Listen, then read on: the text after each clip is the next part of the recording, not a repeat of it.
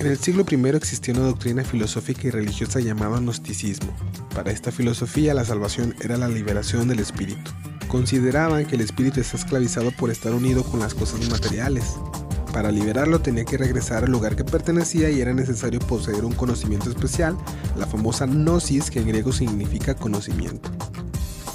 Para los gnósticos el cuerpo humano es por naturaleza contrario a lo espiritual, para ese entonces el gnosticismo pretendía ser la correcta interpretación del cristianismo.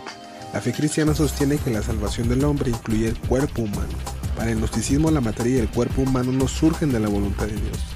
Por lo tanto, Cristo no pudo haber venido a revelarnos a Dios en un cuerpo físico, una doctrina semejante a la de los testigos de Jehová. En pocas palabras, el gnosticismo era una tergiversación de la fe cristiana. Las cartas de los apóstoles Juan y Pablo de Tarso se opusieron al gnosticismo, Deja que te cuente algo. La vida es tan efímera y el tiempo mata despacio. Por eso, deja que te cuente algo. Por Oscar Muñoz.